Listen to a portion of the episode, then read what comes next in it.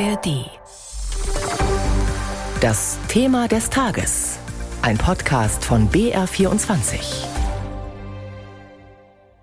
Spionage, Handel, Drogen, Kriege. Das sind die Themen, die gerade das Verhältnis zwischen den USA und China bestimmen. Ein Jahr lang herrschte mehr oder weniger Funkstille zwischen Washington und Peking. Jetzt aber haben sich die Präsidenten Joe Biden und Xi Jinping wieder getroffen, und zwar in San Francisco am Rande des Gipfeltreffens der Asiatisch-Pazifischen Wirtschaftsgemeinschaft. Biden gab sich in einer Pressekonferenz danach sehr zufrieden mit diesem Treffen, das mehrere Stunden gedauert hat. Und der US-Präsident hob hervor, dass er und Xi sich schon lange kennen und sie schon als Vizepräsidenten ihrer Länder miteinander zu tun hatten.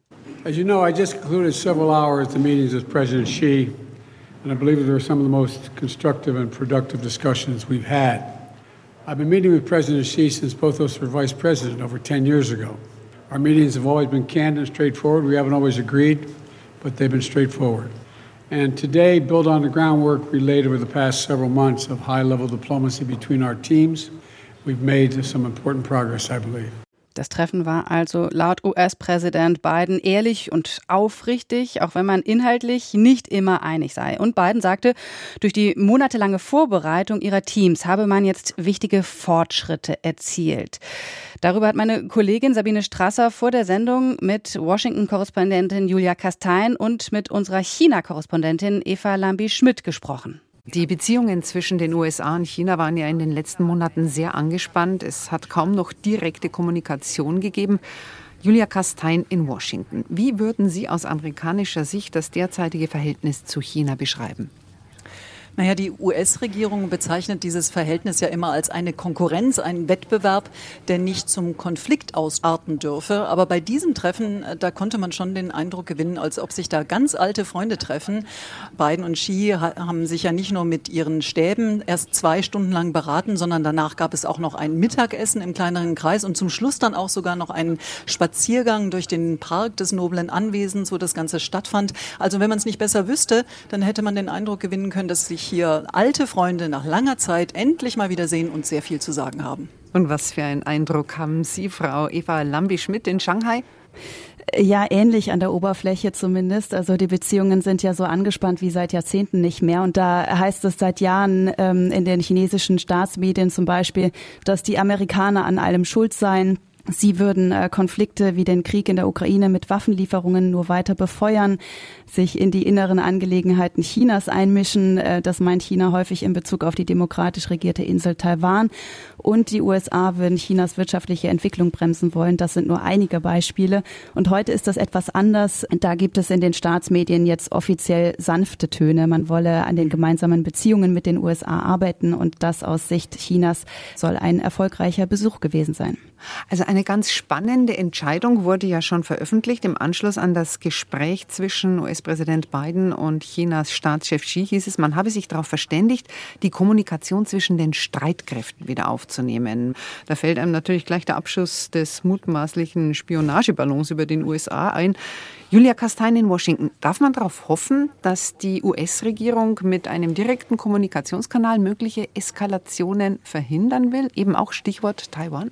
Ja, und es geht aber auch um äh, kleine Zwischenfälle, beispielsweise über dem südchinesischen Meer, die in den letzten Monaten immer wieder standfanden, wo sich amerikanische und chinesische Kampfjets sehr nahe gekommen sind. Und wenn es jetzt eben wieder die Möglichkeit gibt, dass man sich dann von Militär zu Militär schnell verständigen kann, dass das entweder ein Versehen oder vielleicht auch doch nicht war und wie man das deeskalieren kann, ist das sicher ein Fortschritt. Das war für die Amerikaner auf jeden Fall ein wichtiger Punkt, den man erreichen wollte bei diesen Gesprächen, weil die Chinesen diese direkte Kommunikationslinie ja 2022 gekappt hatten, weil sie sich so geärgert haben über den Besuch von Nancy Pelosi, damals noch die Top-Demokratin im Repräsentantenhaus. Die war nach Taiwan gereist und das fand Peking nicht gut.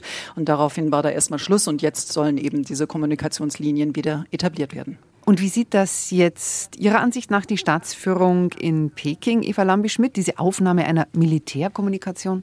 Also da gab es jetzt offiziell noch kein Statement zu, aber natürlich ist es immer besser, Gesprächskanäle offen zu halten und das scheint ja hier auch gewollt zu sein von der chinesischen Staats- und Parteiführung. Aber, das will ich ja auch nochmal betonen, das Ziel Chinas, sich mit Taiwan wieder zu vereinigen, äh, bestenfalls friedlich, notfalls mit militärischer Gewalt, das steht ja trotzdem im Raum und daran ist auch nichts zu rütteln, ist ja auch eines der großen Tabuthemen Chinas, ähm, wo China auch immer wieder behauptet, da solle sich die USA auf gar keinen Fall einmischen. Es ging ja bei diesen Gesprächen noch um ein anderes großes Thema, das wir hier in Europa gar nicht so sehr auf dem Schirm haben, Stichwort Fentanyl. Die US-Regierung beschuldigt China entscheidend zur Drogenepidemie Amerikas beizutragen. Julia Kastein, was ist da rausgekommen? Ja, das war tatsächlich einer der wenigen Punkte, äh, wo Präsident Biden einen äh, klaren Erfolg verkünden konnte. Ähm, er hat gesagt, man habe sich äh, darauf verständigt, dass China die USA unterstützt beim Kampf gegen den Drogenschmuggel. Dazu muss man wissen, dieses Fentanyl, die Rohstoffe dazu, werden vor allen Dingen in China produziert, genauso wie die Pressen, mit denen man die Tabletten dann herstellt aus dem Zeug. Und das Ganze geht dann über mexikanische Drogenkartelle in den USA, wo dann jedes Jahr Zehntausende an eine Überdosis Überdosis Fentanyl sterben.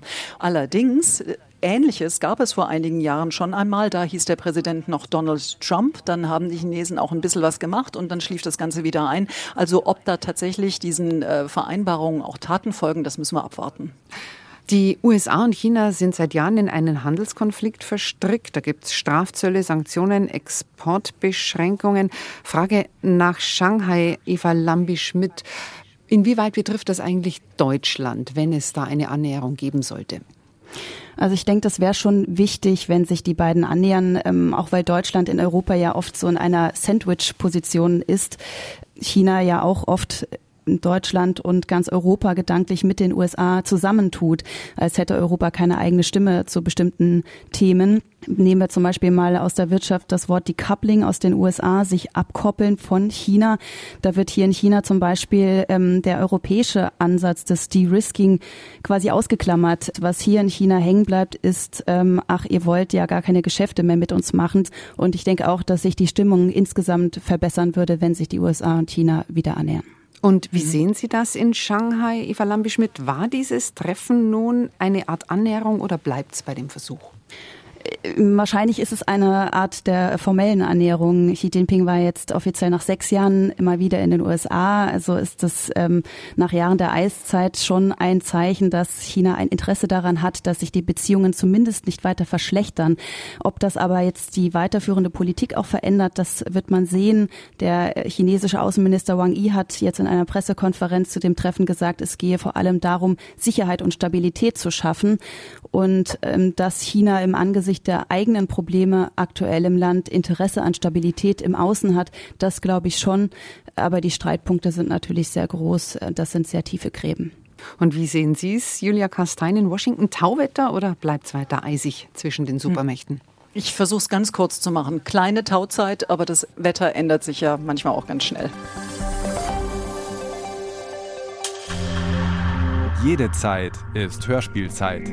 Hören Sie Krimis, Klassiker der Weltliteratur und Soundart im Hörspielpool.